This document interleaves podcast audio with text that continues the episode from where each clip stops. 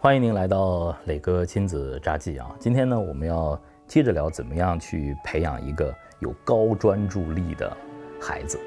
专注力是值得我们去研究的，也是孩子在成长的过程当中啊，很多基础能力的一个底色，特别是在他进入到学校之前的一个能力的储备，这是学霸的秘密。但对我来说，专注力。确实是一个很难很难养成的一个习惯，因为我在记得我在小学的时候啊，一堂课四十五分钟，我只能在课堂里头待上二十分钟，然后二十分钟之后我就要开始作怪了啊，要么就说话，要么就恶作剧，啊，要么呢就去欺负女生，反正变成一个老师非常头疼的学生。我记得在我的印象里头，特别是在呃二三年级吧。呃，我只能是上二十五分钟的课，另外二十五分钟我是站在门外的，经常是在门外听完一堂课的，因人而异，专注力一定是因人而异的。在现在呢很多女孩子可能更多的容易形成一种对一件事情的专注力，所以说在小学阶段，很多女孩会从人群当中被选择出来。反而我们现在的学校对于专注力的要求太高了，四十五分钟大家都得乖乖的坐在课桌上。对于很多男孩来说，坐不住就成为一个大问题。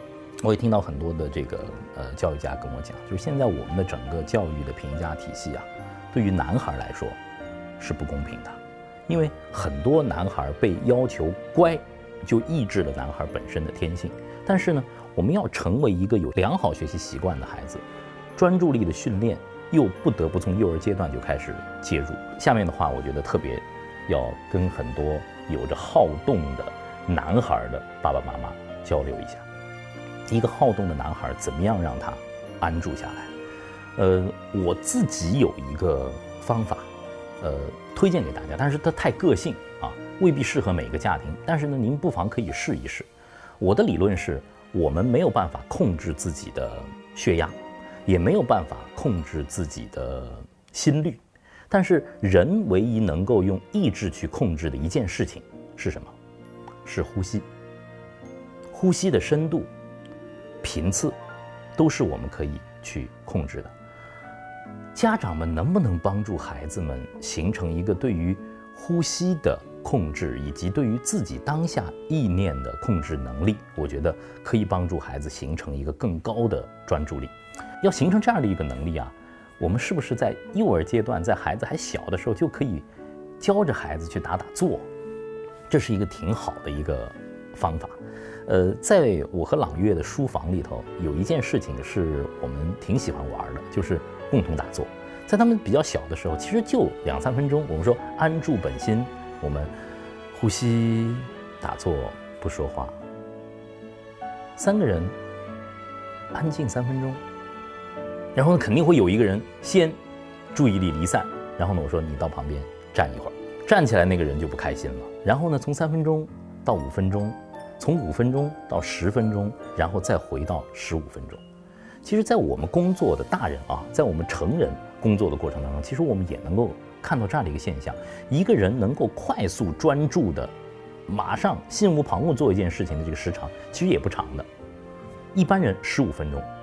厉害一点的人可能半个小时、一个小时，但是其实我们如果说能够把我们的心放到一件事情上，十五分钟、二十分钟，甚至半个小时，我们的工作效率会成倍的提高。其实我们也可以陪着孩子，形成这样的在十五分钟之内完成一件事情，专注一件事情，高效完成一个活动的这种能力。而且，当你高效和专注的时候，有一个词儿会出现，有一种现象会出现，就是心流。当你特别专注的时候，其实人高效工作的时候，会一种非常畅快的感觉。你觉得做一件事情非常的容易，这就是专注给我们带来的好处。我也希望，那，更多的家长啊，把你陪伴孩子过程当中，专注学习、专注一项活动产生心流的那个时刻，告诉我们。你的孩子最感兴趣的是一个什么样的活动？他对音乐、绘画、书法，还是对很多的游戏、运动会产生这种心流的感受？如果说有，如果在十五分钟、半小时里头您有过心流的体验，麻烦您把这些感受告诉给我们，我觉得这都是陪伴孩子过程当中最珍贵的体验。您的心流故事，磊哥等着他。